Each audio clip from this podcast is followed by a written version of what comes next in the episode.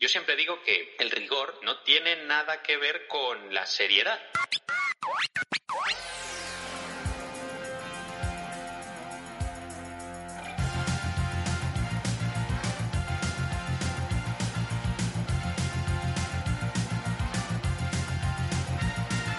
Bienvenidos y bienvenidas a Proyecto Arqueo.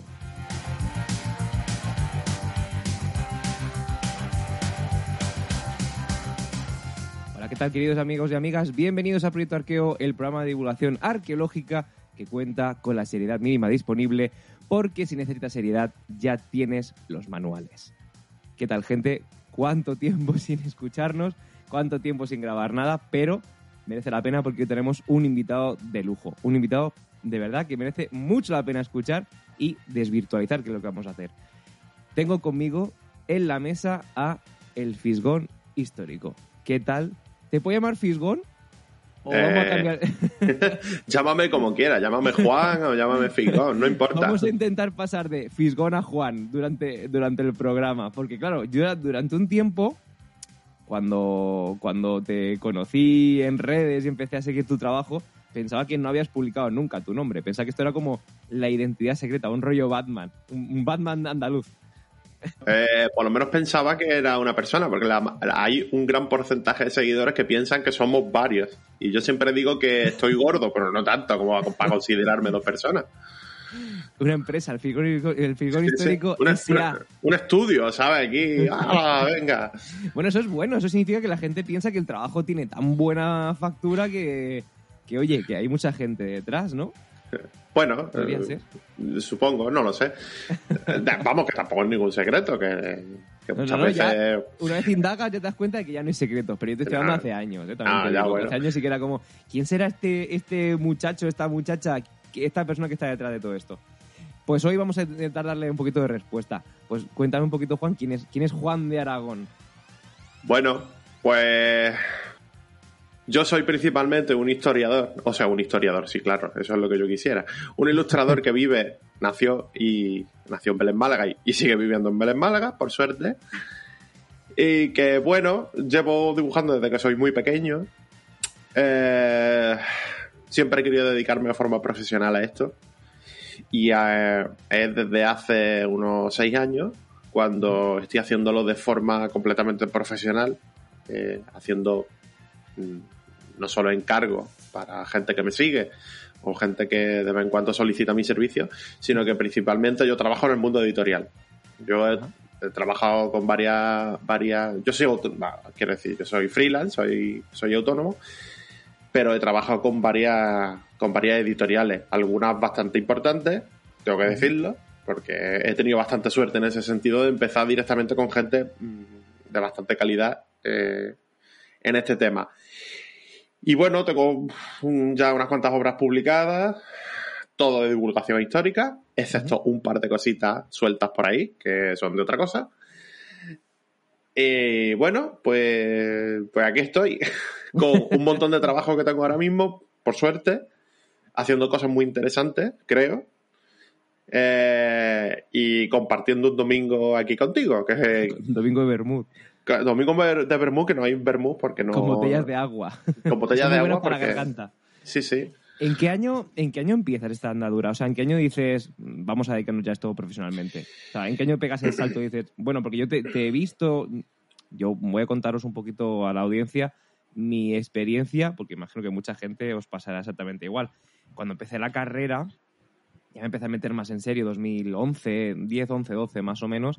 Claro, veía publicaciones tuyas eh, en los años posteriores en Facebook y muchas me venían muy bien para estudiar. O sea, muchas me venían muy bien como complemento para mi, para mi día a día. O sea, ¿en qué año realmente te lanzas a todo esto? Sí, bueno, a ver, todo esto empieza realmente, porque mira, yo terminé ilustración, eh, porque yo soy, yo soy grado superior de ilustración.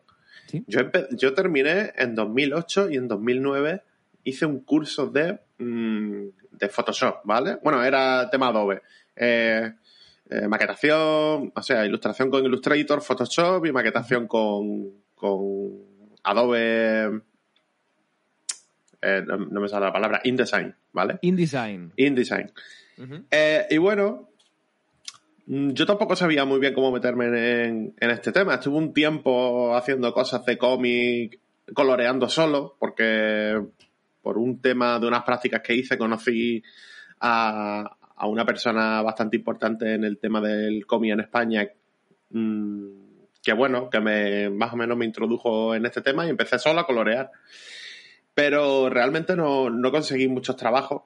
Así que, bueno, empecé a trabajar otra cosa y pues como siempre iba dibujando, pues, pues dibujando en casa por un ratito, siempre dibujando, ¿vale? Eh, no dejándolo nunca, con el objetivo siempre de intentar publicar en algún sitio o, o en algún estudio, da igual. Lo intenté con temas de juegos de mesa, con temas de cómic, eh, con temas de videojuegos, con un montón de cosas. Vamos, incluso, incluso medio fundé un estudio de videojuegos con unos amigos que ahora ellos, eh, ellos se montaron ya su propio estudio un poquito más sólido y ahora están con mucha gente, han presentado un proyecto grande de un masivo online que, que va con temas NFT y tal, y están ahí. Eh, el futuro sí, del NFT. Sí, sí, dándose tortas ahí para pa poner el proyecto, para echarlo adelante y sacarle. Uh -huh. Pero sí, llevan un montón de tiempo trabajando. Y bueno, yo esto siempre lo cuento, soy muy pesado, pero hay una cosa que, aparte del tema de la ilustración, que siempre me ha gustado mucho y siempre me he querido dedicar a ello, eh, había una cosa que a mí me gustaba mucho, que era el tema de la historia, ¿vale? ¿Por qué? Pues porque desde que yo tenía unos 15, 16 años aproximadamente, yo escuchaba en la radio un programa que se llamaba La, eh, la Rosa de los Vientos, ¿vale? Entonces, La Rosa de los Vientos, que es un programa así variado, sobre todo de historia, leyenda, misterio, todo eso en la radio, ¿vale? Yo eso me ponía los auriculares a las tantas de la noche para escucharlo y después por la mañana llegaba al instituto hecho polvo, claro, porque no había dormido. Entonces, pues ese programa del tristemente desaparecido Juan Antonio Cebrián, había pasajes de la historia. Y en los pasajes de la historia contaba en, pues en unos 15, 20 minutos eh, un relato sobre historia. Eh, depende de las temporadas, lo hacía de una cosa distinta. Por ejemplo, hubo una, una época que era eh, sobre versus, ¿no? Personajes históricos enfrentados. No sé. Eh, Escipión contra Aníbal, ¿vale? Y te lo contaba todo esto por una voz del locutor de radio súper claro, nocturno, su, además. Súper nocturno, profunda, súper mítica, con sus efectos de sonido, con su música épica detrás. Y claro, te contaba, claro. y te contaba la batalla de Zama, ¿vale? Pues es que te lo contaba de una forma que con esa edad y, y, sin haber leído absolutamente nada de eso, te enganchabas a eso. Y decía, madre mía, pero qué cosa más épica. Claro, claro. Eh, ¿Vale? Eh, ese tipo de cosas. O, por ejemplo, ¿no? Eh, la, no sé. Muchos eran los pasajes de la historia, al fin y al cabo, se llamaban así.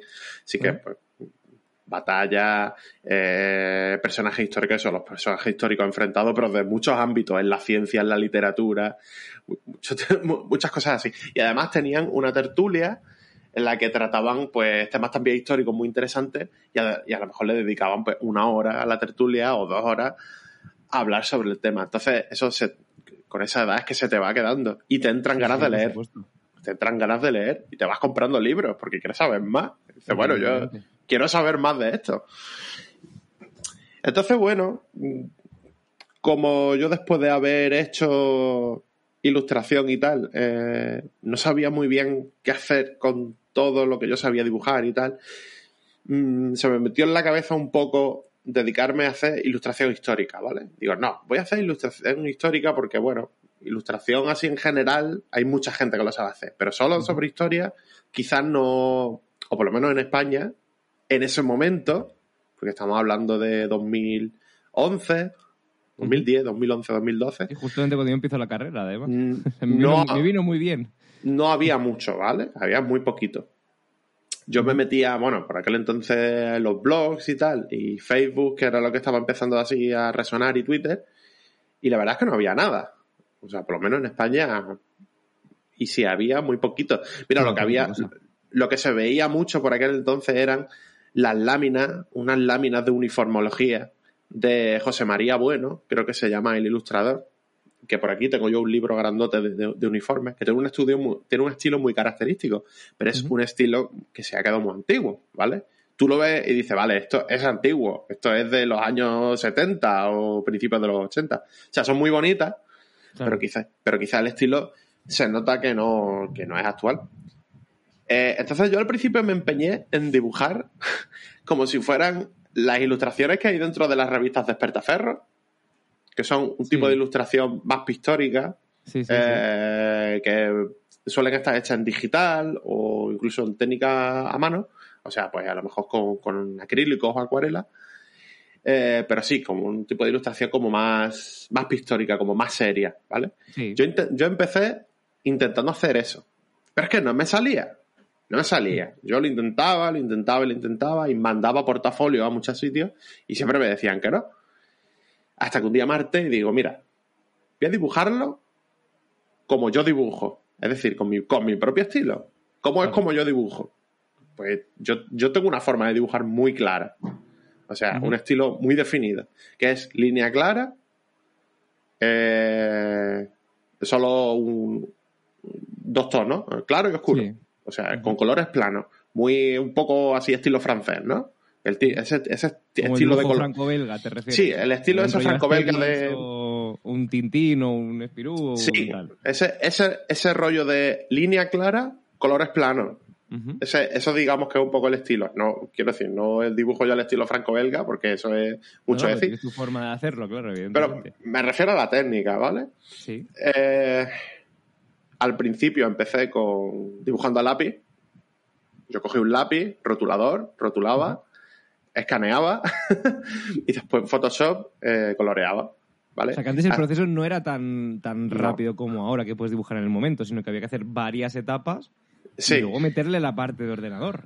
sí, claro, había que hacerlo así, a mano.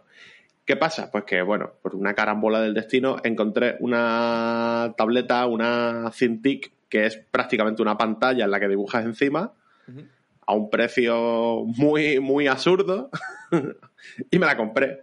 Y digo, vale, mira, aunque esté mal, me voy a arriesgar por el precio, es que no, no merece la pena. Claro. Entonces, pues la compré y la tengo desde entonces. Llevo ya, creo que llevo ya. La compré en 2015, me parece. Pues ya llevo tiempo con ella. Le ha dado buena rentabilidad, ¿no? Ha dado Estaba- buena rentabilidad. Estaba usada, ¿eh? Sí, sí, sí. pero estaba nueva.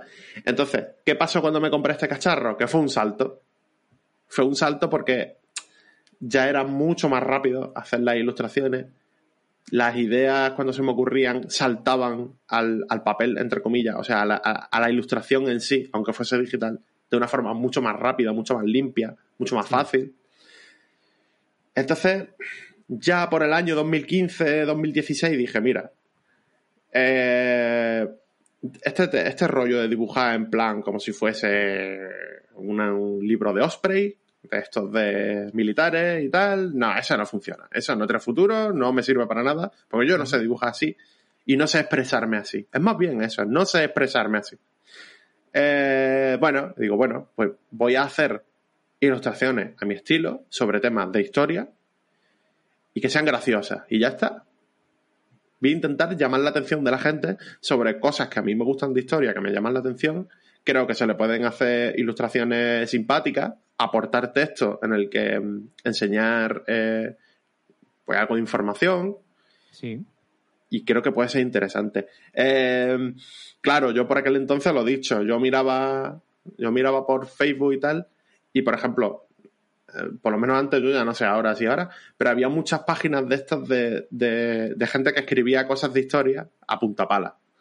Que bueno, que después ya pues ya nos hemos enterado que algunos que lo que hacían era copiar y pegar y ese tipo de cosas. Y de ¿no? hecho está pasando. Hay, hay muchísima cuenta de Facebook que literalmente se dedica a copiar eh, contenido de, de- de divulgadores Sí, y divulgadoras sí, sí. muy conocidos y muy Sí. asentados y aún así hay gente que sabiendo que tiene una legión de fans esta gente lo copian y, lo, publican y, y tienen muchísimos seguidores. Es que me parece increíble. Y algunos para tergiversar o distorsionar un poco la historia. Es que es muy heavy lo que estamos haciendo en, en algunos puntos. ¿eh? Sí, bueno. Me, me, me, suena el caso de, de Laia. Eh... Yo iba a poner justo el caso de Laia, con el tema de los vikingos. Sí, el tema de los Hay vikingos. un montón de cuentas. ¿Qué, Sí, ¿por, sí. Qué la gente, ¿Por qué la gente hace esto? ¿Por qué son tan, tan, o sea, ¿por qué la gente tiene tanta maldad? Pues O sea, no lo sé. es- El Además, caso es que a ya- mí. Sí, sí, dime. Sí, perdona. De que, que... Dime, dime.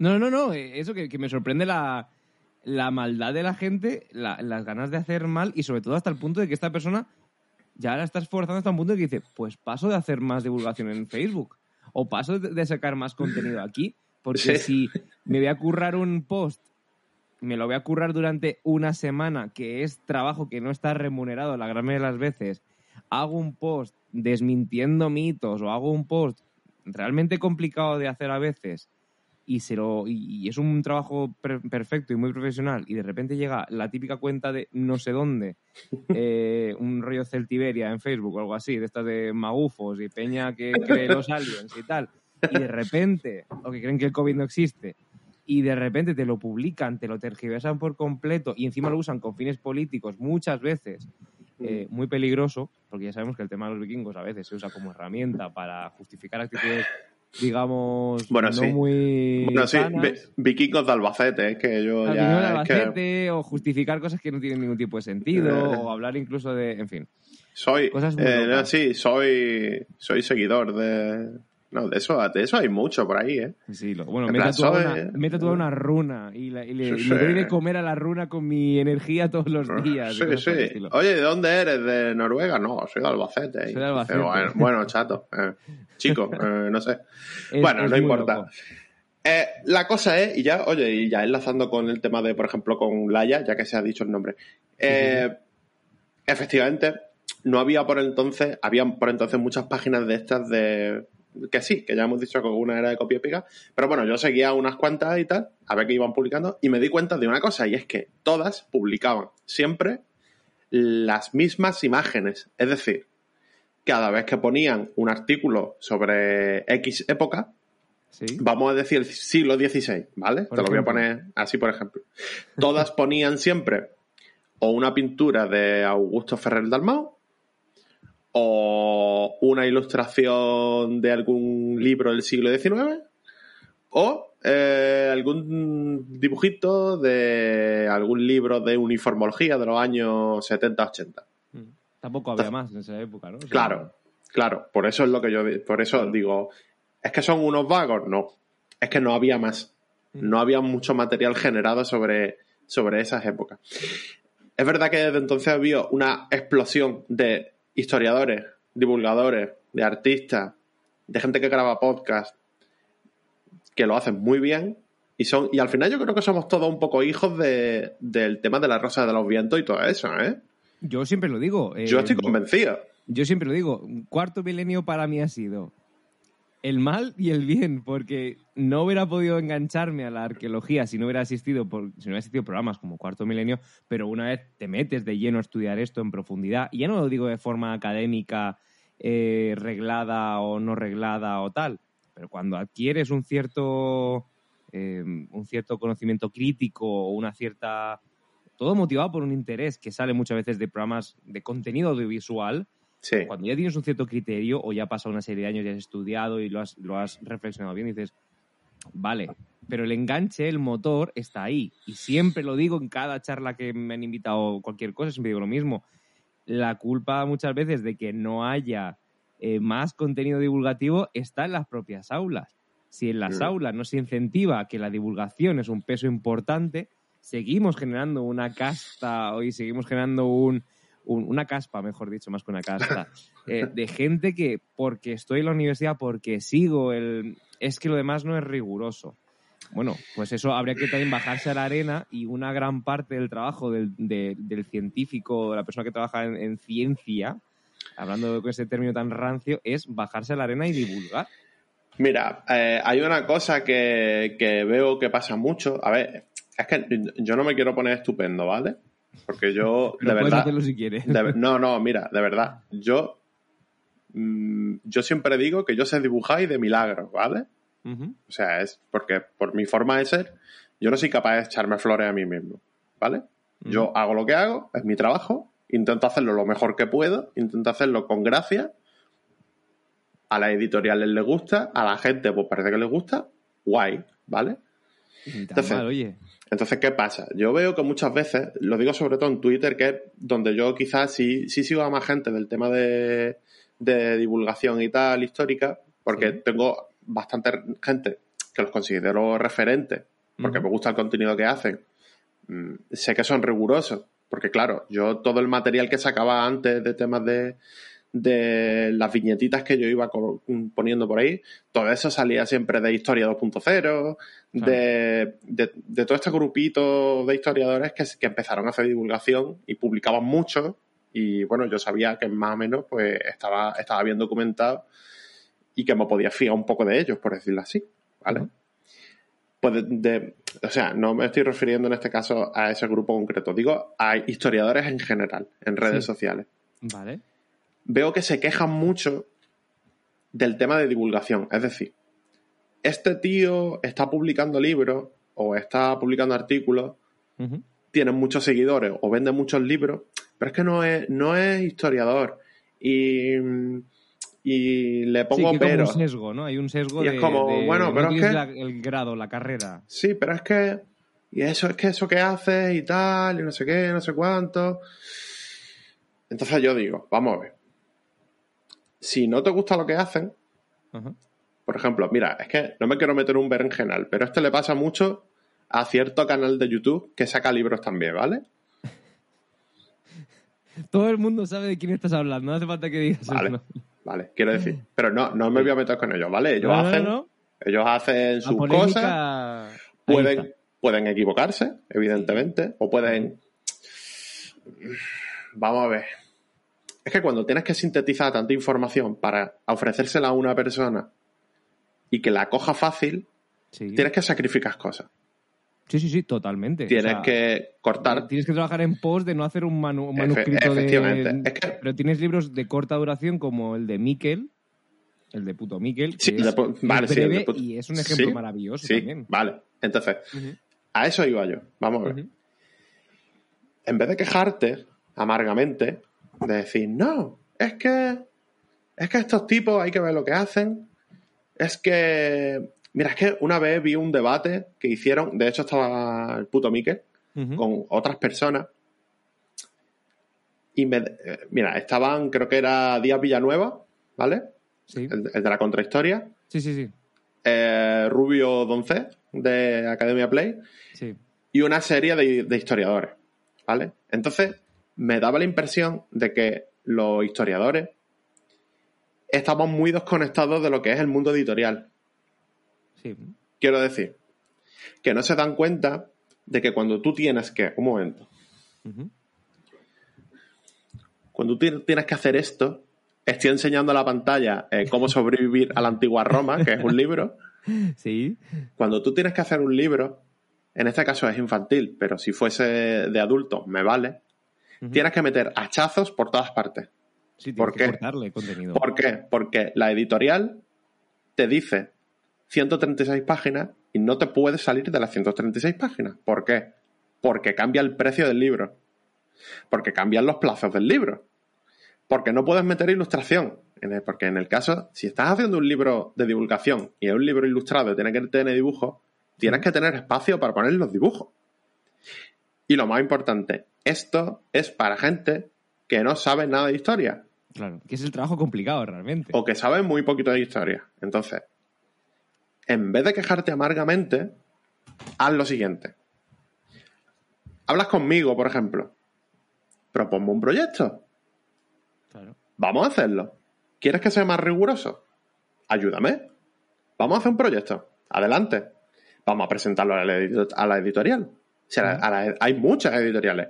Si a la editorial le, gusta, se puede publicar y se puede hacer un trabajo estupendo, bien documentado, con ilustraciones que en mi caso, pues, las puedo hacer graciosas y relativamente bonitas y sobre todo fieles si se me ayuda y, vamos a aportar cosas, pero es que quejarse amargamente es que no, es que no, le veo sentido. No sé, es que no. No, no, sí, entiendo. Es, entiendo es lo como que ¿eh? es como, ah, no te acerques a mí, que eres divulgador. En plan, oye, ¿por qué no, Bueno, por qué eso no, hemos- colabora- eso- por qué no colaboramos? No, no, no sé, no sé. Es, lo que te, lo que te comentaba fuera de micro. He tenido que hacer un libro sobre la prehistoria. Yo no soy historiador, yo no tengo ni idea de la prehistoria. ¿Qué hago? Pues me busco un tipo que me ayude. Y no uno cualquiera. Y no uno cualquiera. Uno muy bueno, además, tengo Porque- que decir. Tengo porque que yo- que uno muy bueno. Claro, porque muy yo, buen eh, divulgador. porque yo en Twitter hice, eh, pregunté y algunos contactos cercanos que yo tengo, que los conozco incluso en persona, me dijeron, no, no, no, habla con este, porque este es de los mejores. Habla con él, no sé qué. Ya, hablé con él Evidentemente, claro. y tengo la suerte de que me ha ayudado. Bueno, estamos hablando de Rodrigo eh, Villalobos, ¿no? Sí. Se llama- Vale, es que yo... Las gafas de Child. Para que la gente que no recordará el nombre, eh, el programa anterior, las gafas de Child. Sí. Bueno, yo lo conozco, yo lo conozco como su, como su otra cuenta de Twitter, pero bueno, no lo voy a decir porque, Ah, por si no quiere, por si no quiere que lo acaso diga. hay que considerar Sí, sí. Que además ha publicado el libro y ya Sí. le llamaremos de nuevo para, para el programa para entrevistarle por el libro, porque la verdad que es muy interesante. Y un pedazo de libro y complicado de llevar a cabo, ¿eh? también te digo. Proyecto complicado de llevar a cabo.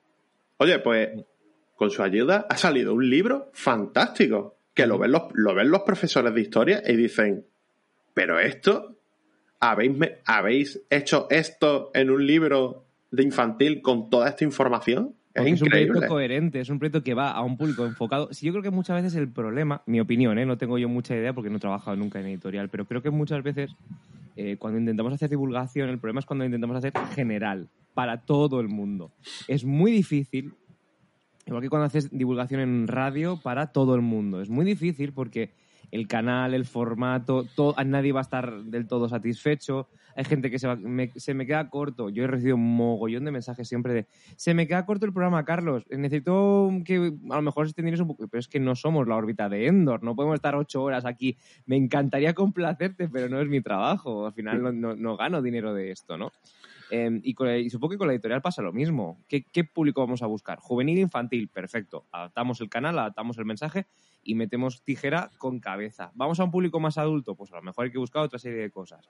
Pero es interesante eso también conocerlo y creo que es muy interesante lo que has contado porque al final mucha gente no conoce cómo funcionan los entresijos de una editorial como por ejemplo puede ser Penguin Random House, como puede ser... Porque al final en el mundo del mundo de la investigación conocemos editoriales o conocemos revistas o conocemos empresas que se encargan de distribuir nuestro conocimiento, por decirlo de alguna forma, de una forma muy diferente. Pero cuando tú mandas un paper, es otra historia. Es otro. O sea, te lo corrigen diferente, te lo cortan diferente y el público que lo va a recibir es diferente, evidentemente, es lógico. Y aún así, los papers ahora yo creo que son bastante. O sea, bastante no más laxos, pero sí buscan un formato más corto, porque al final el método de consumo, la forma de consumo que tenemos de la ciencia, también ha cambiado mucho. Sí, sí. Eh, ya te digo. Mm, Mira, yo por ejemplo ahora mismo, eh, bueno, esto ya es un poco por porque ha cambiado el tema de, de cómo me relaciono con las editoriales. Lo normal era que antes las editoriales me escribieran a mí para proponerme proyectos, pero ahora como yo estoy en una agencia de, de ilustradores, mm, lo que hacemos es mm, proponer proyectos principalmente. Eh, estos libros de cómo sobreviví a la antigua Roma, cómo sobreviví a la prehistoria y tal, eso, es, esto es una propuesta de, de mi agente. Eh, se presentó y lo cogió, lo cogió la editorial EDB. Pero bueno, aunque también me llegan encargos directos, pero lo más normal es que presentemos. Entonces, claro, mm, pues las editoriales, ya te digo, ahora, yo ahora estoy haciendo sobre todo infantil y juvenil. Entonces ellos pues también tienen necesidades, es decir, vemos que está pegando fuerte cierto tema, pero no hay nada. Entonces cuando se acuerdan de ti, Claro. ¿sabes? Que también es que esto es como, como diría Rodrigo Rato, Rato es el mercado, amigos. Es el mercado, amigo. Claro, Esto es el mercado, amigo. claro. Sí, sí, sí. Es que la- los editores están para vender libros. Es que, es que vamos a ver, es que, eso hay que tenerlo en cuenta también, que no son hermanitas de la- en una selva complicada de la, de la que vivir. Que no- que no- moderadamente. que no son hermanitas de la caridad, a ver. Ni mucho son, menos. son editores, ellos quieren vender libros. Mentalidad de tiburón, sé tu propio jefe. Básicamente es eso, ¿no? Total, total. Estábamos hablando antes de una, de una cosa en la previa, porque eh, siempre hacemos una pequeña previa, ¿no? Eso sí que es el verdadero Bermud. Eh, ¿Tú crees que la divulgación, da igual el formato, ¿eh? O sea, me voy a poner un poco genérico, pero me gusta el, el, tema. Em, ¿Ha pasado un poco ya de, de esta divulgación que era solamente batallas, grandes hombres, reinados y más batallas y grandes hombres y reinados y ya está? ¿Y hemos abierto una brecha? ¿Tú, realmente crees que hemos, que hemos cambiado un poco el, enfoque o crees que, seguimos, que todavía nos queda bastante camino por andar? No, yo creo que sí ha cambiado y se nota bastante. Eh, yo creo que hay mucho interés por ahora sobre el tema de vida cotidiana, el tema de las mujeres, que, que ese empeño que hay desde hace ya tiempo en rescatar mujeres de, la historia, y no solo, no solo mujeres importantes, sino, con, sino relacionada también con el tema de vida cotidiana, cómo era la vida de las mujeres, por ejemplo, no sé, en el pasado, en la Edad Media, en el siglo XVI, XVII, XVIII. Sí creo que es bastante interesante también, porque bueno, al final el tema de las batallitas está muy bien. A mí, a mí me gusta, vamos. El tema, de... el tema de las batallitas está muy bien. No, sí, está muy bien. Está guay, Está, ¿eh? los arcabuces, ¿eh? están muy bonitos, las picas, las ballestas, esas cosas. Pero a mí, por ejemplo, también me genera, me genera duda de decir, oye, eh, no sé, tema, mira, una cosa que es muy popular, los tercios, ah, los tercios españoles, no sé qué, no sé cuánto. Eh, sí, muy guay, eso está muy guay y tal. Pero, oye, esos, esos hombres, eh, ¿cómo se alistaban? ¿Por qué se alistaban? ¿Tenían necesidad de, alistarse? ¿Lo hacían porque tenían una vida... ¿Por política o por obligación o por dinero? Lo hacían por dinero, lo hacían porque tenían una motivación real de servir a su rey o a, su, a la monarquía católica? ¿O por qué? Eh, cuéntamelo. Así que de paso hago un poco de publicidad y recomiendo, recomiendo España Miniatura de, de mi amigo, de mi tocayo Juan Víctor Carboneras, que ha hecho un libro sobre la mentalidad de los soldados de esa época, que es muy interesante, que te cuenta ese, ese tipo de cosas, cómo vivían los soldados, eh, su mentalidad, ese tipo de cosas. Pero a mí eso ahora me parece más interesante todavía que el tema de la guerra en sí. O sea, a mí me parece más interesante. Eh, los soldados, cuando, cuando viajaban al campo de batalla, cuando se, cuando se movían las tropas, ¿quiénes iban con ellos? ¿Iba su familia? ¿Tenían familia? ¿No tenían familia? ¿Tenían hijos? ¿No tenían hijos? ¿Cómo vivían esos, esos hijos o esas mujeres? ¿Cómo vivían? ¿De qué vivían? ¿Qué hacían cuando estaban los soldados en el campo de batalla? A mí eso me parece más interesante. Es que se muchas más preguntas, claro, eso es. Porque claro, ya después te enteras y dices, no, es que los soldados tenían una familia aquí en España y después en Flandes a lo mejor se buscaban, se buscaban una amiga y tenían dos familias a la vez. Y sí, sí, sí, es, bastante curioso. A mí esas cosas... da, da Sí, sí, a mí esas cosas me parecen muy interesantes. O no, sí, o, o toda la gente que iba detrás de un ejército en movimiento, que bueno, eso ha pasado también en Roma, por ejemplo. Que sí, la sí. de gente que va detrás. Sí, claro. esa gente tiene que ir con un, poquito de supply, ¿no? Tiene que llevar un poquito de mercader, un poquito de... Claro, si no, no, esa gente no puede sobrevivir. Sí, el tren de suministro ahí, claro. Pues, a mí eso me parece muy interesante y me, y me gusta bastante. A mí, de hecho, eh, el tema de... Quizá a mí ya, por ejemplo, a ver sí, que me gustan mucho las espaditas y esas cosas pero que quizá hoy por hoy me interesan más un poco la vida del pueblo, sí. Eh, también mucho el tema artístico, la, arquitectura popular, las casas, que eso es, de, vamos, de eso hemos estado hablando fuera de micro. Y me contabas el tema de las fachadas, de los balcones. Eh, cuéntame un poquito más de eso, porque la gente a lo mejor no lo conoce, pero me gustaría que le diéramos un poquito de, visibilidad al tema. Bueno, eh, mira, yo soy de Vélez, Málaga, ¿vale? En provincia de Málaga. Y lo que es la ciudad, el casco antiguo de la ciudad, eh, está llena de casas, de casas antiguas, que las más antiguas deben ser del siglo XVIII, de finales del siglo XVIII aproximadamente, y eh, así entre siglo XVIII siglo XIX. Hay muchísimas fachadas, o sea, muchas, muchas casas antiguas que tienen unas fachadas muy características, porque, por ejemplo, eh, aquí en esta ciudad, en Vélez, hay un tipo de arquitectura que es autóctona, ¿vale? Que es se construía un tipo de casa muy concreta y en la parte de arriba eh, solían tener un secadero para, para, para colocar, para poner ahí cosas que se sequen. O sea, eh, cosecha, cosecha, sí, cosecha. Eh, Bueno. Cosas que se, pues eh, también carne y cosas así, se ponían arriba eh, en un secadero y, ese, y esos secaderos se les ponían unos arcos. Entonces, ese tipo de casa está desapareciendo, quedan muy poquitas en Vélez. Entonces, bueno, eso forma parte de nuestro patrimonio y a mí siempre me ha llamado mucho la atención ese tipo de arquitectura. Entonces, bueno, como yo estoy todo el santo día dibujando en digital con la tableta, eh, me, di, me di cuenta hace tiempo que no sé dibujar a mano ya. bueno, no sabía dibujar a mano. ¿Por qué? Pues porque a lo mejor eh, firmaba un libro y me decían, hazme un dibujo. y yo decía, "Mm, no. Uy, no me tenía tableta para dibujarte nada. Eh, le digo, "Mm, no, que con este rotulado no puedo. O sea, no que no pueda, es que no sé. ¿Qué pasa? Digo, bueno, eso no puede ser, yo no puedo, no, yo no Pero puedo, Se te había olvidado dibujar a mano. yo no puedo. No, no, a ver, no, no- dibujar a mano, es que el pulso, la mano, la- es que el, la, la- claro, la textura de la pantalla, es que en la pantalla es que se desliza el lápiz. Claro. O sea, yo, yo me para dibujar en digital, tú dibujas con un lápiz, mira, lo voy a enseñar para que lo veas. Cámara. Mira, Sí, es, sí, como, sí, es como un rotulador para que quien lo escuche lo sepa, como un Ajá. rotulador gordote con la punta muy finita, Sí, ¿vale? sí, es, es un monstruo también. Es un lápiz. Entonces yo, pues para, como, como estoy dibujando en una especie de pantalla, como si fuese un monitor de ordenador, Claro. pero con, pero con una superficie más dura, pero de cristal, es como de cristal prácticamente. Entonces yo me pongo un guante, mira, te lo estoy enseñando, que es un Ay, guantecito. un guante, ¿en Sí, serio? sí. Me pongo un guantecito que me tapa solo los dos últimos deditos de la mano. ¿Vale? El ah, para que meñique. no vayas, para que Sí. deslice por la Sí, pantalla, para me- claro. principalmente es para que te tape el meñique y Claro. parte de la mano. ¿Vale? Como cuando eres zurdo y te llevas toda la tinta, te llevas, como yo, por ejemplo, cada vez que escribía en, en la clase, me llevaba toda la tinta cada vez que iba escribiendo. Sí. bueno, pues claro, yo, bueno, yo dibujo en Photoshop, ¿vale? Porque no soy muy sofisticado y como funciona igualmente y es lo que siempre me han enseñado, pues dibujo en Photoshop. Adelante. Entonces, claro, eh, tú con esto te desliza la mano. La mano te va deslizando por encima de la pantalla. Claro.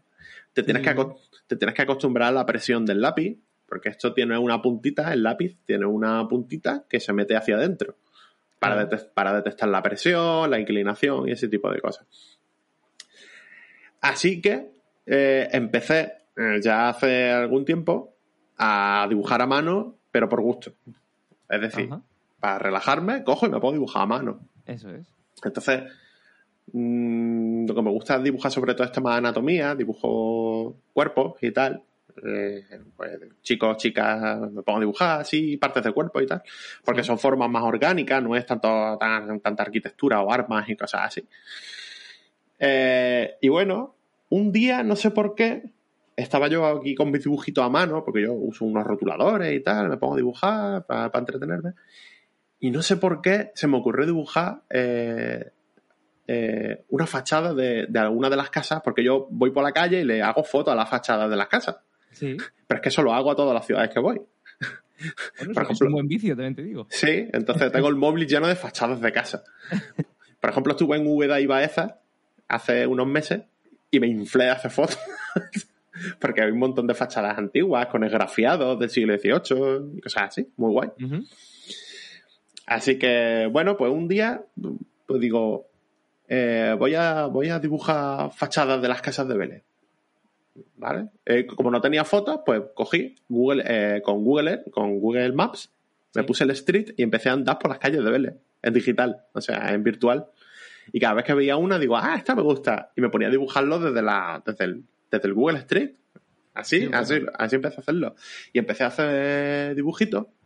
Son muy pequeñitos en realidad, están hechos, están hechos en una 4 eh, y ocupan la mitad, pues son más pequeños que una 5 realmente. Además están hechos de una forma muy rápida. Se trata de captar lo que es el, el aspecto de la fachada pero de la forma más rápida posible. Y esas ilustraciones las he ido recopilando, bueno, las he ido poniendo en mis redes sociales por enseñarlas porque me parecen chulas y a la gente pues, parece que le gusta. Y también las, las he ido poniendo en un grupo de Facebook que hay de vecinos de Belén Málaga, que sobre todo hay mucha gente mayor. Entonces yo lo que hago es poner el dibujo y decir, ¿alguien me sabría decir dónde está esta casa? Entonces hago un poco de juego. Hago como un juego con, con la gente de mi pueblo, que ellos en realidad no me conocen. Pero bueno, bueno, algunos, algunos sí me conocen porque, que- porque son conocidos. Superhéroe anónimo. Claro, quiero decir que la inmensa mayoría de la gente pues no sabe quién soy, porque yo ya se sabe, na- nadie es profeta en su tierra y esas cosas. Y además es que no salgo, como estoy todo el día dibujando, pues no saben quién soy. Entonces, yo lo que hago es ponerla, poner el dibujito y pregunto, ¿alguien sabe dónde está esto? Y ya la gente empieza a decirme, no, sí, eso, eso está en calle Cristo, no sé qué. Eh, no, no está en calle Cristo, no, eso está en la calle Pizarro. Sí, está en la calle Pizarro. Eh, ¿Sabéis más o menos qué número es? Sí, creo que está en el número, no sé qué. Bueno, Y lo interesante es que hay gente que me cuenta quién vivía dentro de esa casa, quién nació en esa casa. claro, dándole una historia más allá de. Entonces yo, de- yo, yo descubro cosas sobre esa casa que he dibujado que yo no sabía. O, por ejemplo, una que dibujé hace poco. No, en esa casa había una consulta de un médico. Entonces, claro, yo ahora ya la casa la veo de una forma distinta. Digo, ah, mira, esta es la casa donde había una consulta de un médico, que la gente venía a ponerse las inyecciones, no sé qué, no sé cuánto. Y me parece muy interesante. Y la pena, claro, la pena, y es por lo que lo hago, es que estas casas muchas están abandonadas, están, están cerradas Claro, Y estado semi-ruinoso, y se- ruinoso. y se están cayendo. Son unas casas que poco a poco se están cayendo. Esto también pasa en mi pueblo, lamentablemente. Y cada vez en más pueblos de, de España, yo creo. Y claro, y yo pienso, bueno, estas casas que tanta gente las conoce, que todos las vemos, que forman parte de nuestro día a día. Esto Sí. forma parte de nuestro patrimonio también. Aunque no, aunque no sea un palacio, ¿vale? No sé, no, no es un palacio, no es un monumento, pero sin embargo están ahí y, y forma parte de tu historia también y de la historia de muchas personas. Y, y no sé, es una cosa que a mí me... Las casas normalmente suelen estar en zonas neurálgicas de, de, de- o sea, en el núcleo urbano. Es raro que estén apartadas en una zona donde no, nadie pueda acceder a ellas. Sí. suelen ser casas que están en el, en el casco histórico. Mm, Digo normalmente porque ya me han contado varios casos en los que se repite un patrón similar. En el casco histórico o cerca del casco histórico, vive poca gente, vive gente muy mayor que cada Mm. Sí. vez tiene peor el acceso para ir Sí. Normalmente nadie se muda a esa zona porque no hay una remodelación de esa zona de interés patrimonial. ¿Y qué pasa? Que en mi pueblo hay varias, hay como cinco o seis que están a cal y canto, ¿eh? y además de, de peligro de derrumbe constante. Y claro, ¿qué haces? Si a esa casa le quieres dar una segunda vida, quieres que la gente vaya, quieres darle incluso otro uso. Porque Mm. llevarán a lo mejor abandonadas años, Sí, muchos pues- años incluso. Pues en este caso yo, vamos, eh, ya te digo que son de las que yo tengo dibujadas, unas están habitadas y por suerte lo- los propietarios las tienen súper bien cuidadas, Sí. las tienen que da gusto verlas, pero es verdad que hay otras que están, que, que se caen a trozos. No, no, claro, claro. Pero, pero vamos, que, que de algunas del entorno, de algunas de las que he dibujado, eh, están valladas porque es que se van a caer cualquier día. Claro. Bueno, vamos, espero que no se lleven a nadie por delante. Pero, Esperemos, pero, esperemos. pero alguna se va a caer. Y, y lo peor es que creo que lo voy a ver cómo se cae. Eso es lo, es lo más, lo más- lo que más miedo da, Que cualquier noche me despierto y es porque se ha caído una casa. Pero el bueno, derrumbe. pues sí, no sé, es una cosa que. Y además, eso lo hago a mano. y por lo menos pues practico un poquito dibujando a Así para mano. cuando te pida, ya sabes, para cuando te vengas a Madrid algún día te tenga que pedir algún dibujo y ya te poner excusa, ¿eh? Ya no- De hecho, de, de hecho, desde hace ya algún tiempo, una cosa que hago y es que Sí. cuando vendo alguno de mis libros por, por mi por mi página web, porque bueno, sí, los libros son, se pueden comprar, mis libros se pueden comprar en cualquier editorial en, en España, ¿vale? Incluso fuera. Quiero decir que no los autoedito, que es que hay gente que piensa que yo me autoedito, pero no, no, no. Esos son libros de editorial, de Penguin, de, de DB o de La Galera o de la esfera de los libros. De cualquier. de- son de editoriales que ellos me los editan y tal. Pero a mí me gusta tener ejemplares aquí en casa para yo venderlos directamente. ¿Por qué? Pues porque me llevo más porcentaje. Eso está Vamos muy bien pensado y eso es muy honesto. Vamos a ser realistas. Yo me llevo Para que se más lo lleve dinero. Amazon, mejor que te lo lleves tú. También te Claro, digo. eh, yo, yo, pues bueno, si los vendo yo me llevo la- el porcentaje del librero, por decirlo así. Yo hago de librero y yo lo vendo, ya está. Y eh, es que hay mucha gente que le gusta tener mi libro firmado, ¿vale? Ujú. Entonces, ¿qué es lo que hago últimamente? Pues como tienen que pagar gastos de envío, que tampoco son muchos, pero ya tienen que pagar gastos de envío, en contraposición a Amazon, que te lo manda gratis, Claro. eh, Bueno, gratis, Sí, bueno, relativamente. ganan un pero sí. porcentaje ellos también, Gratis. pero como hacer un volumen de venta tan grande no Sí, les claro. compensa, claro. Les Tiene que compensa. ser una macroempresa maquiavélica. Entonces yo lo que hago es hacerle un dibujito. Ahora, aprovechando, y como me gusta dibujar a mano y cada vez me gusta más dibujar a mano, otra vez, porque yo antes dibujaba mucho, yo antes de ponerme loco con digital y tal, yo dibujaba mucho acuarelas y cosas así, tengo muchas cosas. Pero ahora, como estoy otra vez dibujando a mano por suerte, he recuperado la costumbre, ahora lo que hago es hacerle un dibujito a la gente. En la, en la portadilla del libro, pues hago un dibujito. Y lo suelo subir. Por regla general, voy subiendo los dibujos que, que hago a, a, a mis redes, pues los pongo. Mira, hoy se va, hoy se va un libro de heroína secreta de la historia de España. Pues le, le suelo dibujar a una chica, pues una chica vestida de época o algún, alguna mujer así de la historia y tal. Le hago así un dibujito bonito. Con, con rotuladores y tal, y lo dedico y se lo mando.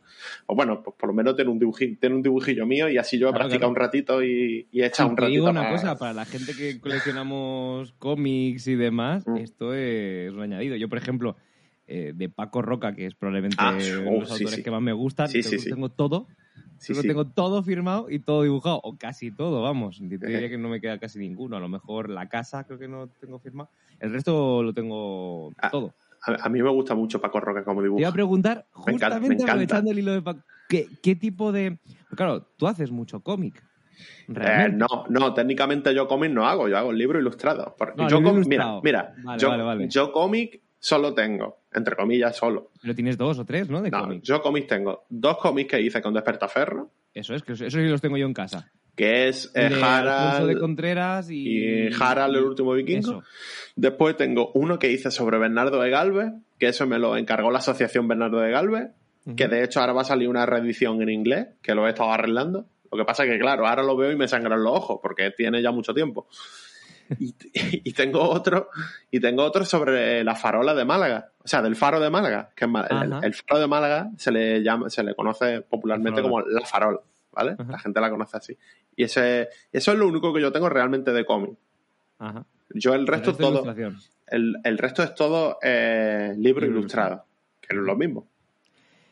Aún así, te voy a preguntar qué tipo de obras te gustan. O sea, qué tipo de obras son tus favoritas. Si tienes alguna obra que te haya influido, te haya gustado o que digas, "Jo, si tengo que reflejarme en un sitio donde tuve una motivación para empezar a hacer esto, lo vería ahí. Es que Ojo, que te he real- puesto de ejemplo Cuarto Milenio, no es el mejor ejemplo del mundo para lanzarse ¿Eh? a la radio, ¿eh? pues yo lo veo. Tú cómpramelo, pero a mí en la academia eso no me ha, no me ha generado muchos amigos, también te digo, ¿eh? No, pues a mí me No, gusta, tiene a su mí me porqué, gusta, no sé. Tiene su porqué, tiene su porqué, pero bueno, Sí. como todo. No, no sé. A mí, a mí, por ejemplo, Gorty Milenio me gusta y yo lo, lo veo. Y, Bueno, y también escucho, y también escucho eh, eh, La escóbula de la brújula, por ejemplo, Bueno, bien, bien. que es también una cosa en el fondo un poco parecida, pero Sí, en radio. el mismo, mismo palo. Pero sí, es que hablan también mucho de historia ¿eh? en la, Claro. la, la la brújula y a mí me gusta, está muy bien. Bien, Después bien. escucho otras cosas, ya de otros temas. Se me has contado antes los problemas que te pones para, para dibujar durante horas y digo, madre mía, menudo atracón te pegas de, de historia. no, no, en Además, realidad- se suda, ¿eh? Decir, No, no, no, en realidad, en realidad, a ver, esto lo tengo que confesar aquí, pero yo realmente he llegado a un punto que estoy tan saturado por el tema del trabajo, de tanto de, de historia, de documentación y todas esas cosas, de cosas que me tengo que leer, que no escucho apenas nada de historia, escucho muy poquito. Mm, Yo lo que escucho son otras, otras movidas, Mejor. Para- que no son de historia, porque, un poquillo. porque, me voy a vol- porque me voy a volver loco, principalmente. Eh, de tema gráfico, Sí. Mm, ¿Sabes qué pasa? Que es que yo no soy comiquero, ¿vale? Yo no soy comiquero, no tengo muchos cómics. Bueno, Y, los, y los pocos que tengo son muy eclécticos. Sencillamente son pues, porque me llaman la atención. no tiene por qué ser cómic, ¿eh? Puede ser cualquier tipo Sí, de. sí. que Me llaman la atención y me, lo- y me los compro. Ajá. Ya está, no sé. Por ejemplo, que fue. Bueno. Por ejemplo, uno, uno que me gustó muchísimo cuando, cuando me lo leí fue el de El Buscón en las Indias de, Ah, del, sí, amigo del amigo Juanjo Guarnida. Sí, pero es que, sí, es que Conocido- si el dibujo es una explosión, o sea, es Con- muy loco. Sí, más conocido por ser el autor de Black Sad, ¿no? Claro. Pero ese cómic. o sea, se dice pronto, pero es que es Black Sat. Bueno, es una de las obras probablemente del cómic español Sí, sí. más. o sea, y sobre todo si te gusta el género noir, Sí. detectives y demás, es que es una obra obligatoria de tener. Además, el integral que salió es una locura, sencillamente es una locura. Maravilloso. Sí. La verdad es que te- la verdad es que la verdad es que debería leer más cosas. porque estoy porque estoy un poco que es que no, no tengo ahora mismo mucho tiempo de leer y, y tema cómics poquito, me compro poquita cosa. Porque es que no, no es que no tengo al final estoy alto de libros y de cosas. Hombre, al final es lo que pasa. que, eh, si te dedicas mucho tiempo a una cosa, quieres tenerla como hobby y conservarla con, con cierto cariño. Si te la sobreexpones, al final te acaba dando un... este. Voy a hacerte la última pregunta antes del Venga. cierre. La última, ¿vale? Es una pregunta. No va a pillar, ¿eh? No te he hecho ninguna pilla, no te podrás quejar, que no he ido a, a- a pillar en ningún momento. Eh, si tuvieras que decir de esta, de esta ilustración o de esta obra estoy particularmente orgulloso por, o por lo que haya supuesto o porque te haya llenado eh, de alegría el corazón de haber hecho este, este- hecho este trabajo o porque crees que técnicamente te ha salido de una forma sobresaliente. Una, que me dijeses, oye, porque yo, por ejemplo, sí recuerdo varias que ya te digo que sí me han servido en su momento cuando estudiaba eh, carrera barra máster, las he utilizado muchas veces para incluso cuando me pedían trabajos de divulgación en la universidad, siempre he utilizado como, mira, esto es un ejemplo de divulgación y me funciona este para esto, esto y esto. Eh, uno que me digas, oye, esto sí estoy muy contento de ello. Eh, vamos a ver. Por técnicamente. Creo, creo, es que todavía no ha salido, pero no importa. Uy. Creo, creo que a día, lo que es, lo que es en el sentido técnico hablando, creo que cómo sobrevivir a la prehistoria ahora mismo es el que más me gusta, por cómo está dibujado y por la información que contiene, ¿vale? Sí. Lo que pasa es que no ha salido todavía, hay que esperar todavía un Sí, par de meses. Previa reserva. Pero Heroína Secreta de la historia de España me ha dado tantas alegrías, me ha hecho conocer a tanta gente. Es que estamos hablando de que tiene ya cinco ediciones, ¿vale? Sí, son sí. cinco ediciones, que se que en realidad son bastantes ejemplares vendidos, o sea, son muchos Desde ejemplares vendidos. 2018 hasta 2022. si no Se equivoco, sigue ¿no? vendiendo todos los años, me- la editorial me liquida... eh, eh, o sea, que hay ventas, quiero decir. O sea, que me Sí. hace la liquidación y sale positiva, que sale, o sea, que se vende el libro. O sea, que todos los años se venden un buen, un buen número de ejemplares. Ese libro, mm, la verdad es que gusta mucho, aunque ya la ilustración, claro, yo la veo y me dan un poco ganas de llorar con algunas cosas, pero bueno, pues porque es que, vamos a ver, es que es de 2018 y de 2018 llevo mucho dibujado. Entonces, mientras más dibujado, pues mejor te sale. Claro. Es lo bueno. Entonces, ese libro, yo creo que así en general, o sea, no ya por el aspecto técnico que es lo que te he dicho antes, yo creo que el del que más orgulloso estoy es ese Es Heroína Secreta de la Historia de España. Por el contenido que tiene, porque es un libro que realmente es el germen. O sea, ese libro estaba ya pensado antes de yo empezar a hacer el ficón histórico, o sea, de empezar con la página y todo eso. Ese libro en mi cabeza ya estaba hecho. De hecho, tenía hasta bocetos ya hechos. De hecho, algunos de los, algunas de las ilustraciones finales que se ven en ese, libro, ya había bocetos hechos eh, y he utilizado los mismos bocetos en 2015. Ese libro está pensado desde 2015. Con un hechos, con, con, hecho, ¿eh? con, con índice de contenido. Todo eso estaba hecho ya casi casi en 2015. Qué bueno. Así que ese, ese por ahora el que más cariño le tengo. Qué guay. Pues solamente me queda darte las gracias por dejarte secuestrar durante esta horita conmigo. Eh, la verdad que ha sido muy guay de virtualizar al Fisgón y conocer a Juan. Eso es muy interesante siempre, porque siempre me pasa cuando venís personas que tenéis una identidad, entre comillas, anónima. eh, no, no os pongo cara normalmente en Instagram ni nada por el estilo. Me gusta mogollón eh, eh, desvirtualizaros y creo que al público también lo, y lo agradecen un montón. Eh, tengo muchísimas ganas del libro de la prehistoria. Me apetece mogollón, la verdad. Y más sabiendo, eh, y más sabiendo el tándem que habéis hecho, tanto Rodrigo como tú, me interesa muchísimo echarle un ojo. Desde luego, ya sabéis que un ejemplar me lo vas a tener que dibujar a mano. Eso te lo voy a pedir ya. Eh, queda aquí grabado. Sí, sí. Y, y- y nada, eh, Juan, eh, muchísimas gracias. Solamente me queda decirte que muchísimas gracias. Espero que te pases más veces y cuando vengas por Madrid otra vez, que no sea en un congreso donde nos encontremos, sino que nos encontremos en, pues en los Bueno. bares, por ejemplo. Bueno, pues bendito congreso, porque te conocí a ti, así que guay. Y también pude conocer en persona a Bea, Sí, sí, sí. Que ya la conocía así de, de Instagram y tal, pero pero también al chico este de Arte, en Ruina, o es que no me acuerdo cómo se llama, ¿vale? ¿Cómo, ¿Cómo, se llama? nos juntamos un montón realmente. Sí, es que nos juntamos unos cuantos y la verdad es que fue, la, verdad es que estuvo bastante bien conocer a todos ya pensaremos cosas para hacer, ¿eh? También te digo, ¿eh? Ya pensaremos ah, cosas para hacer. Sí, sí. hacer. Conmigo lo que queráis. Podéis contar conmigo.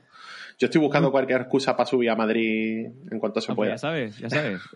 Eso no te lo tienes que pensar mucho, ¿eh? Tampoco te sí, muy lejos. No, bueno. En AVE se tarda poco. Bueno, ya te digo, desde luego, desde luego. bueno, pues nada, pues muchas gracias a ti y por, por la charlita, que también pues está bien hablar con gente. Que estoy muy solo aquí dibujando todo el día. y a toda la audiencia, muchísimas gracias por escucharnos. Nos vemos en el siguiente programa y hasta luego. Puedes escucharnos en iBox y en iTunes y seguirnos en nuestras redes sociales. Twitter, Instagram y Facebook como arroba Proyecto Arqueo.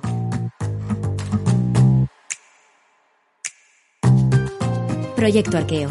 Porque si quieres seriedad, ya tienes los manuales.